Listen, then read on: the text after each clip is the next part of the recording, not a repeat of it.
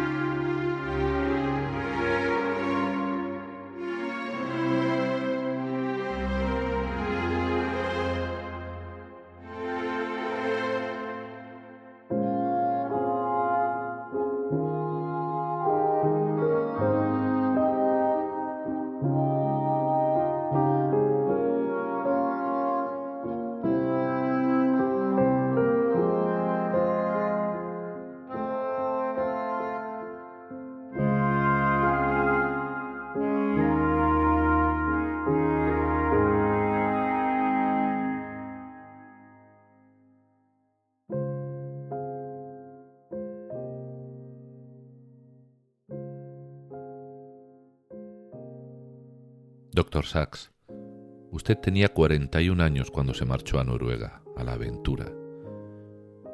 Estaba ya a orillas del fiordo de Hardanger y el día anterior había asistido a una misa cantada en un pueblecito al pie de las montañas, como decía aquella canción de mi niñez. A la mañana siguiente se levantó muy temprano y se dispuso a escalar la montaña. Pero más que una escalada, era un ejercicio de senderismo por una subida escarpada y accidentada de rocas y raíces aéreas de grandes árboles. No llevaba cuerdas ni equipamiento especial, porque en realidad mm, no parecía que la aventura fuera a ser tan extrema. Y se adentró en el sendero con paso ágil, firme, llevando un ritmo del que usted se sentía muy orgulloso, el de un hombre sano y resistente, entrenado en la natación y en la alterofilia durante muchos años. Entró en el sendero en una madrugada aún espesa, al tiempo que las nieblas se comenzaban a disipar. Y cuando llegó a un frondoso pinar, la vegetación lo obligó a minorar el paso un poco. Seguramente gracias a esto pudo observar los helechos, los musgos, y los líquenes, y así siguió ascendiendo con sus pupilas puestas con asombro en toda esa flora ancestral. El fiordo quedaba ya a muchos metros de altura, cuando vio un cartel que, en su muy rudimentario conocimiento del idioma noruego, pudo descifrar que decía Cuidado con el toro pero si uno hubiera sabido nada de noruego, quizás también hubiera entendido el mensaje, pues en el cartel había un toro dibujado con el gesto explícito de estar corneando a un hombre. Por tanto, no había atisbo de duda. Había que tener cuidado con el toro. ¿Pero qué toro? ¿Un toro casi a dos mil metros de altitud? ¿Uno solo? ¿Solamente uno? Y usted confiado en su lozanía y su bravura siguió ascendiendo sin pensárselo mucho. Adelante hacia la cumbre, se dijo usted. Y el terreno siguió cambiando. Pasó a ser pedregoso y había barro, pues había llovido la noche antes. El camino se empinaba, un camino que no le parecía a usted muy transitado, pero eso a usted hasta le ponía. Tengo toda la montaña para mí, exclamaba triunfante. Sigamos subiendo, que para eso la naturaleza me ha regalado unas piernas fuertes, vigor y energía, un cuerpo vigoroso y, gracias naturaleza por lo bien que me has dotado y con subidas como esta te doy las gracias. y cuando nado largas distancias también te doy las gracias. Gracias naturaleza por este magnífico cuerpo. Y ya veía usted la cumbre. No le quedaba mucho, y pensó que para el mediodía estaría ya en lo más alto, y poder así observar la belleza del fiordo en todo su esplendor. Pero a veces no todo se veía tan claro. Había también bancos de niebla y a veces lo que era una roca al acercarse parecía un animal cuando aún estaba un poco lejos. Otras veces había otras formas extrañas en la distancia que también acababan mostrándose como rocas o arbustos cuando se acercaba lo suficiente. Y siguió ascendiendo hasta que dio con una piedra gigante que le cortaba toda la visión de lo que podría haber detrás de ella. Así que la rodeó y casi pisa lo que había justo detrás de la piedra, pero que ya estaba delante de usted, frente a frente, cara a cara una inmensa cabeza cornuda, con un impresionante cuerpo blanco, una cara inmensa, lisa como la leche, que es como usted lo describe. Aquel animal que se veía sereno, giró la cabeza hacia usted y esa cara inmensa y blanca cambió de ser majestuosa a convertirse en la cara de un monstruo. La cara crecía más y más y el monstruo se convirtió en demonio dice que mantuvo la compostura o una apariencia de compostura. No se equivoque, doctor Sachs. La compostura es ya apariencia en sí misma, porque es una conducta observable. Quizá lo que quiso cultivar fue una calma representada por una compostura. En cualquier caso, usted giró 180 eh, grados con la elegancia de su compostura cultivada hasta que a ésta no la pudo sostener más y echó a correr como un descosido por un sendero ascendente lleno de barro. Y pisó algo en aquel arranque de pánico y acabó tirado por un despeñadero, con la pierna izquierda malograda y dolorida. Estaba lleno de energía y venerando su cuerpo prodigioso hacía unos minutos, y ahora estaba en el suelo, sin apenas capacidad de movimiento pasando, como usted dice, del todo a la nada, sin haber transitado un espacio intermedio, y no entendía nada, no había tenido tiempo de entender nada, y su mente empezó a buscar explicaciones. Se detuvo entonces en hacer una observación digna de sí mismo, cuando pensó en aquellos pacientes que usted tenía y que habían pasado de estar sanos a sufrir un ataque súbito y quedarse paralizados o inertes. Y en eso se entretuvo usted, doctor Sachs. Se entretuvo tanto en sus pensamientos que no se dio cuenta de que el paciente era usted mismo. Y se dijo que, ¿cómo usted? Al doctor le podía pasar lo que le ocurría a sus pacientes. Así que intentó ponerse de pie para demostrarse a usted mismo de que no le pasaba nada, y su pierna le falló, como falla un hilo de lana cuando se quiere mantener tieso por sí solo en posición vertical. Y también estaba aquel dolor terrible, pero más que el dolor lo que a usted le asustaba era lo fisiológico, la pierna sin tono, la rodilla de mantequilla, y aún en su actitud de doctor, se habló a sí mismo de esta manera. Bueno, doctor, se dijo, ¿tendría usted la bondad de examinar la pierna? Pero usted no se hablaba a sí mismo, sino que se ordenaba a sí mismo exponer un caso clínico.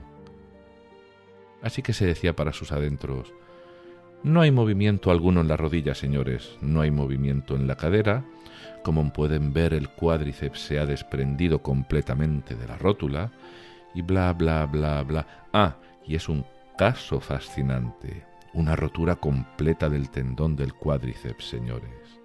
Y bla, bla, bla, bla. Y se volvió sonriendo al público buscando quizás una, una ovación por su diagnóstico acertado, pero todo se desvaneció al instante. La obra de teatro se terminó y regresó usted a la realidad y se asustó de saber que el sujeto del que exponía el caso era usted y que estaba perdido y que tenía muchas posibilidades de morir en aquella montaña si no hacía algo a tiempo.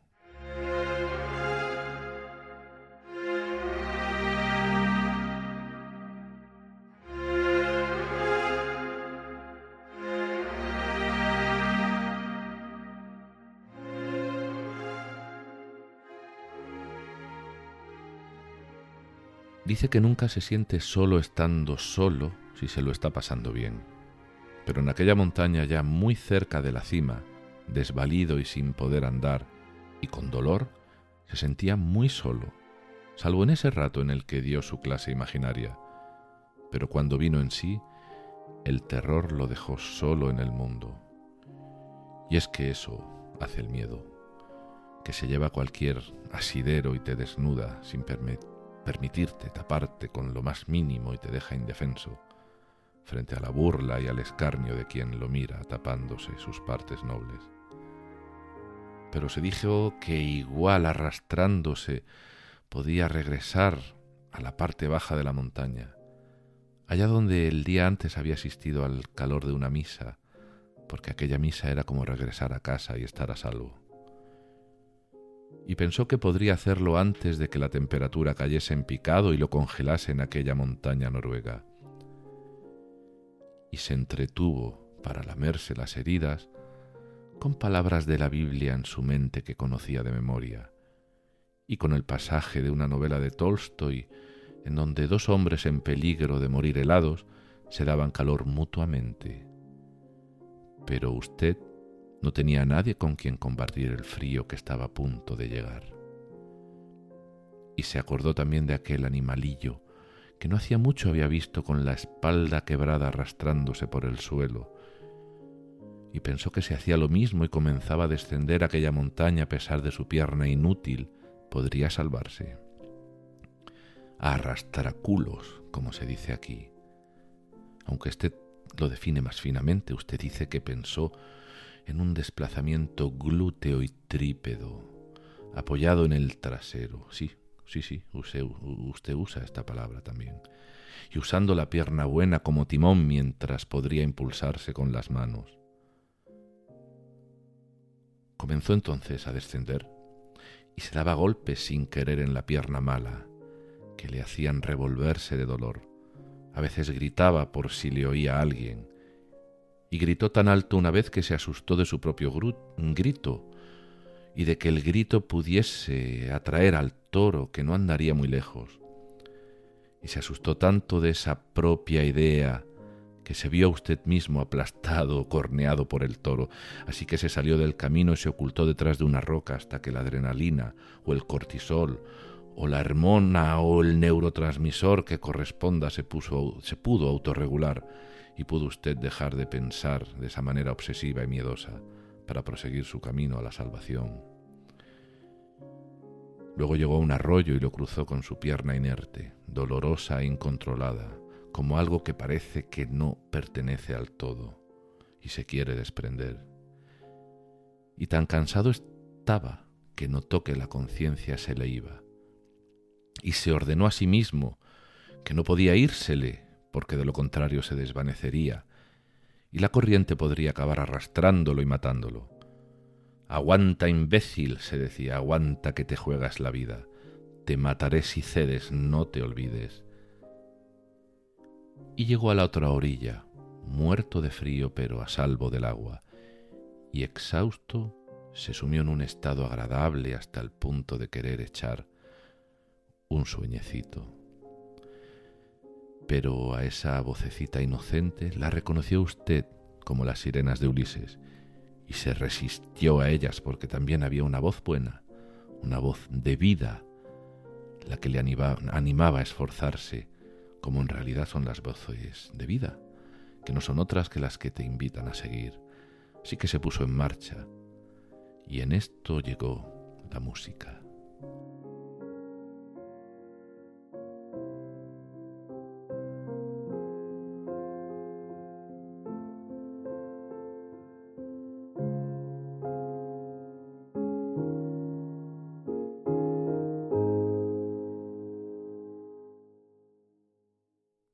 Hasta ahora había avanzado a base de esfuerzo y músculos, pero el ritmo se fue haciendo cada vez más armónico hasta que lo reconoció como un compás musical, un ritmo guiado por una canción de marcha militar o de orden de remar. Otras veces era un canto suyo interno y monótono, marcando un compás sencillo pero contundente. Y otras veces le sonaba la canción de los bateleros del Volga. Sí, está, esta que suena ahora y que vamos a dejar unos instantes para que todo el mundo sepa lo que usted oía en su cabeza.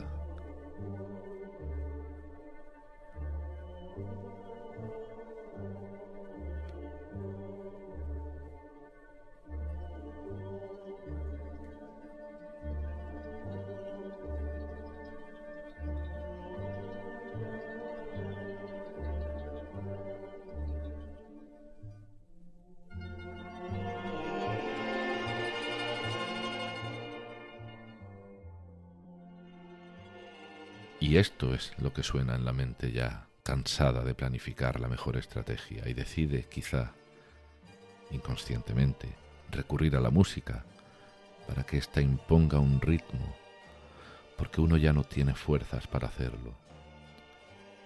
Dejar a una voluntad inconsciente que tome las riendas de la salvación, porque uno ya no tiene fuerzas para hacerlo. Pero salió el sol por entre las nubes y se pudo secar algo, pues estaba empapado de haber atravesado el arroyo. Y con estos rayos y otras cosas de dentro de usted, se sintió feliz con un su clima interior y se dio cuenta de que se había olvidado del toro y del miedo, porque rebosaba de música.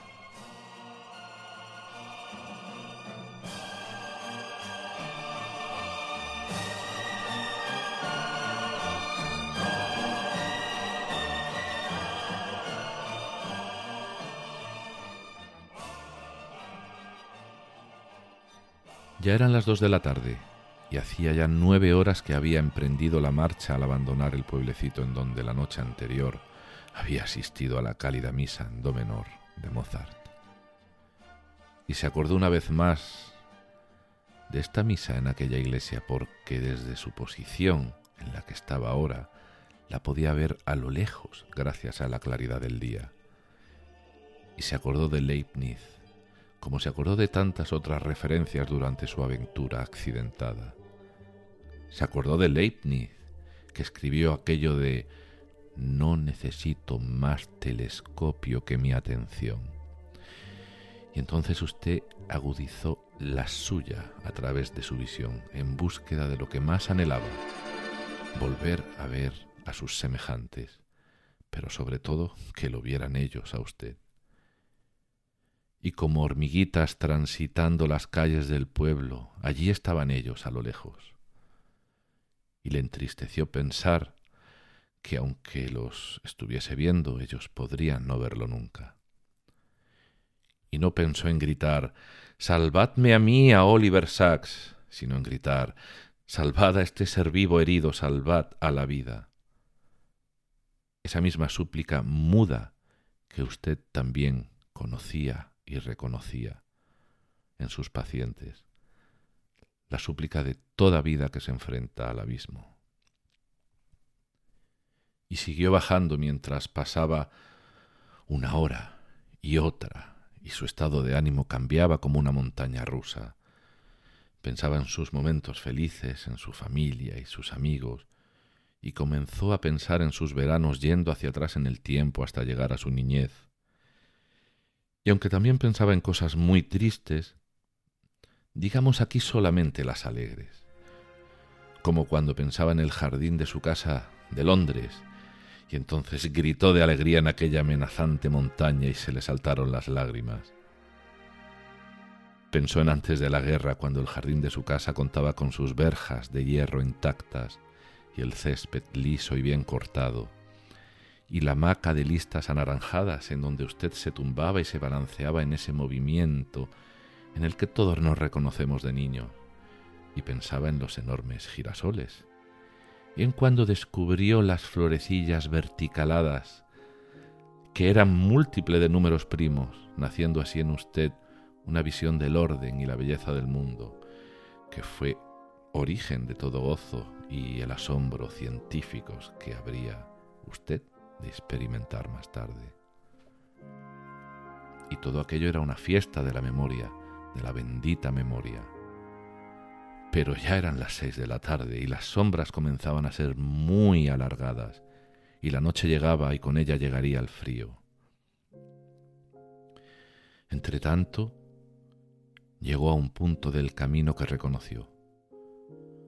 Un punto desde donde sabía usted que había tardado una hora en llegar al lugar en donde se cayó, y ahora haciendo el viaje de regreso arrastrando el culo por el suelo, o las nalgas, o el fondillo, o el trasero, como quiera llamarlo, había tardado siete horas en recorrer ese mismo camino, pero de vuelta.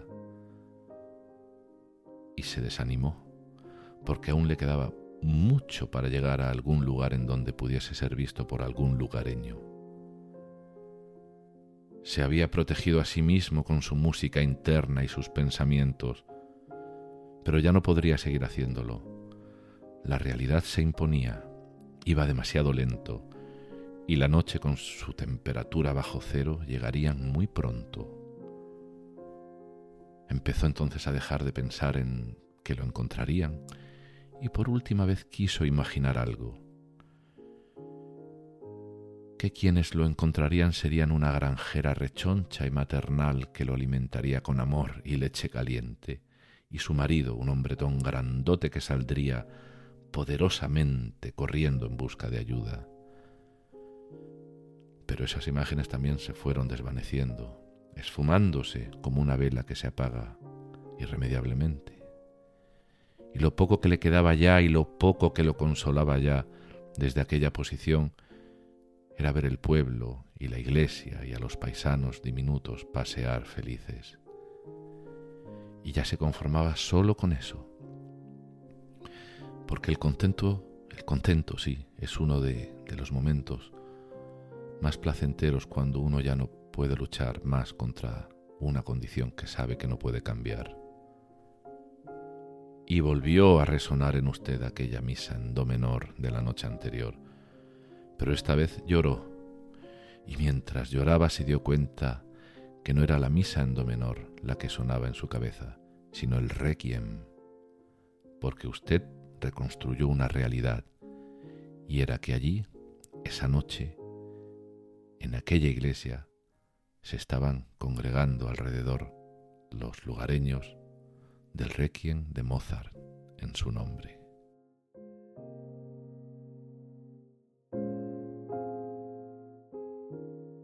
A las siete se puso el sol, que todo calienta con su prodigar de luz, y usted ya no pensaba nada, ya no pensaba nada porque le habían dejado de pasar cosas, por fuera y por dentro. Hasta que sí pasó algo, y oyó un grito, de esos gritos prolongados que dan los montañeses para comunicarse. Y se giró y vio a un hombre y a un muchacho cerca de usted, que iban armados porque habían salido de caza. Y entonces salieron corriendo hacia usted y usted los abrazó y los besó, como el que besa a la vida o se imagina que besa a la vida. Y como usted no hablaba noruego, les dibujó en la tierra un toro para decirles que fue el toro lo que le causó todo esto, y el padre y el hijo se miraron y se rieron, y usted pasó del terror a la risa también. Le dieron aguardiente para que entrara en calor, y el padre bajó al pueblo para regresar con ayuda dos horas más tarde. Pero el hijo se quedó a su lado para velarlo. Le dio un poco más de aguardiente y algunas caladas de su cigarrillo. Y aunque este chico no era una gruesa campesina alimentándolo, con un vaso de leche caliente en sus brazos, sí que encontró la paz suficiente en él para quedarse dormido. Y no dormido vencido, sino dormido con la tranquilidad de que ya estaba a salvo.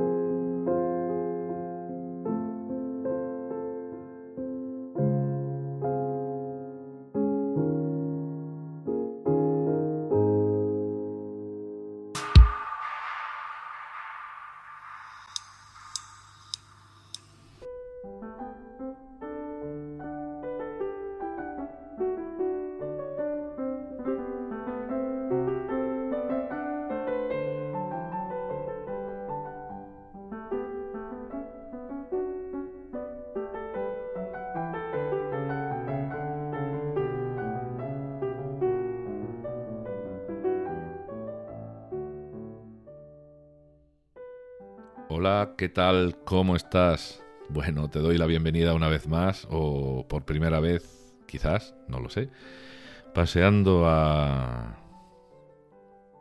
Paseando a, ¿no? Paseando con Oliver Sacks, ¿eh? a este podcast. Eh, pero bueno, te doy la bienvenida y casi también que me, que me despido de ti. Y es que, bueno, el comienzo de este episodio se ha convertido también en la historia del episodio y por supuesto también en, el final del episodio. Vamos a ver, eh, con una sola pierna, con una sola pierna escribe Sachs su, su tercer libro después de haber escrito Despertares y antes de este Migraña.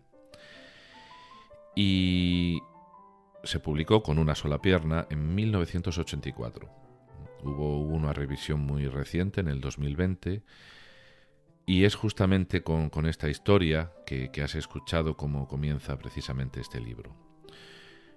No es un libro autobiográfico, a pesar de, que el primer capítulo, este que, se ha narrado, es un, es un episodio autobiográfico. Pero, pero bueno, es, la entrada necesaria con la que Sachs no, nos pone en contexto pues, para poder hablarnos de, de cómo, como un médico, se convierte en paciente por primera vez en, su vida. Y el resto del libro en el que, bueno, evidentemente, como estamos haciendo con los anteriores, eh, en, los que vamos a seguir indagando ¿no? en otros episodios, pues el resto del libro trata precisamente de esto, ¿no? del proceso de ser paciente, de, la percepción de vivir con un miembro que, está presente, ¿no? su, pierna malograda, pero que, no se siente o se siente ausente, ¿no? Y de cómo con el tiempo se recupera la identidad y uno recompone su ser, ¿no? En la, en la o durante la convalecencia y de cómo pues finalmente se interpreta esto, ¿no? Así que de, esto irá el resto, el resto del libro con una sola pierna. Bueno, este accidente le ocurrió a Sachs en el 74 en 1974, pero mm, de alguna manera se, se quedó se quedó bloqueado, ¿no? Este, este material como material de libro, ¿no? Durante cinco años. Digamos que en todo ese, en todo ese tiempo Sachs no, bueno, no le echó cuentas a esta historia hasta que más adelante en un, justamente pues cinco años más tarde, ¿no? En un, en un viaje a, a, la isla de, de Manitulin, o Manitulín, en, en la zona canadiense de los Grandes Lagos, eh, pues andaba también pues por una zona rural o montañosa y, vio una, según dice él, a una monstruosa cerda, ¿no? la famosa cerda gigante de Manitulin, de la que yo tengo conocimiento ahora que, que leo a Sachs, porque no sabía que esta cerda era tan, tan famosa. Y bueno, pues la vio que estaba descansando en un campo alimentando a sus gorrinillos y seguramente Sax se entrometió como suele hacer y esta pues se levantó y volvió corriendo hacia él pues para embestirlo, ¿no? Y Sax, por tanto, bueno, pues eh, a partir de este episodio él revivió, ¿no? Con, con la cerda, aquella, ¿Cómo suena esto, no? De la cerda. Pues revivió con la, con la cerda aquello que, le ocurrió con el, toro en, con el toro en las montañas, ¿no? La historia que acabamos de, de, escuchar, ¿no? Y dice que, le ocurrió lo mismo, ¿no? Que, que, la cara de esta cerda se le fue agrandando más y más, ¿no? Conforme se le acercaba y según él, pues ocupaba al final todo el universo de su visión, ¿no? Lo dice de una forma muy graciosa. Entonces, después de esto, evidentemente, se, se, pudo escapar del ataque de, de la cerda. Y Sax acabó regresando a su cabaña en donde estaba hospedado y a salvo ya de la cerda y se sentó a escribir un, relato justamente titulado así, ¿no? La cerda. Y bueno, cuando lo terminó, levantó la pluma del papel y, y, fue cuando rememoró la historia del, bueno, de, la montaña en aquel fiordo noruego, ¿no? Y se puso a escribir el, el, el relato titulado El toro de la montaña que, bueno, que es como se titula el relato que acabamos de, escuchar y es precisamente como se titula el primer episodio de su libro Con una sola pierna. El libro, una vez más, está dedicado a la memoria, bueno, en este caso a la memoria de Luria, porque ya había muerto, a quien ya dedicó, si, si te acuerdas, Despertares junto al poeta Auden, y es que resulta que mientras Sachs estuvo recuperándose del accidente de la pierna en, Noruega, pues estuvo carteándose con, Luria, ¿no? Y esto fue muy poquito antes de, la muerte de este, ¿no? Y bueno, pues una vez Luria pues lo orientaba y lo animaba como, como ya había, había hecho anteriormente con Despertares, ¿no? Lo animaba a convertir en bueno, a convertir este caso propio suyo, ¿no? Su propia convalecencia, su propia recuperación, a convertirlo en un relato extraordinario, ¿no? Y que pudiese ser también, pudiese ser también inspirador, ¿no? Para otras personas. Y claro, pues la pregunta se impone, ¿no? ¿Qué mejor se puede hacer con el dolor y la enfermedad, ¿no? Que pasarla por el filtro del, bueno, del intelecto y del alma, ¿no? Y escribirlo y poder así contribuir, pues a iluminar, ¿no? Un poco, un poco más al mundo, ¿no? En el que vivimos, que al final de, de eso se trata. Bueno, pues sí, te voy a dejar, te voy a dejar porque lo importante de la historia ya, ya está contada. Eh, te voy a dejar porque tengo también que regresar a mis responsabilidades y seguramente que tú también tendrás no pocas cosas que hacer. Estamos comenzando noviembre y es momento de ponerse en serio con, en mi caso, con los exámenes que empezarán a finales de enero. También tengo mucho trabajo y por suerte, bueno, he conseguido hacerlo desde casa, desde Endaya, sin tener que viajar ahora a Congo, por lo menos en estos meses, ¿no? Pues estaba muy cansado de, de andar tan lejos de casa. Y bueno, quiero anunciarte antes de, despedirme que, ahora vamos a comenzar una serie de, episodios sobre la biografía de Sachs. No sé si serán tres, más o menos, ya, ya lo veré. En, la que, en los que evidentemente los vamos a retomar desde el punto en el que nos quedamos, ¿no? que fue cuando él salió de Inglaterra para marcharse a, Canadá con la idea de, hacer allí como, médico ¿no? el, servicio, el servicio militar. Así que vamos a ver pues qué aventuras ¿no? y qué reflexiones nos trae Sachs, todavía un, un joven Sachs, porque recordemos que está recién titulado en medicina, ¿no? A ver qué, qué, aventuras y reflexiones nos trae desde el, desde el nuevo mundo. Pues mm, nada más, querida amiga querido amigo, el año entra en su recta final y bueno, ya sabes que el, frío invita a estar en casa, a trabajar, a recogerse, pero, pero no, dejes, no dejes de andar o de imaginarte que lo haces si es que no puedes hacerlo. Y acuérdate de esta frase, ¿no? De siempre en movimiento, sea como sea. No, lo, no la olvides. Desde aquí te mando un fuerte abrazo, también desde esta noche fría, a orillas de a orillas del río Vidasoa, casi ya en la desembocadura del río Vidasoa. Un fuerte abrazo. Hasta la próxima. Adiós.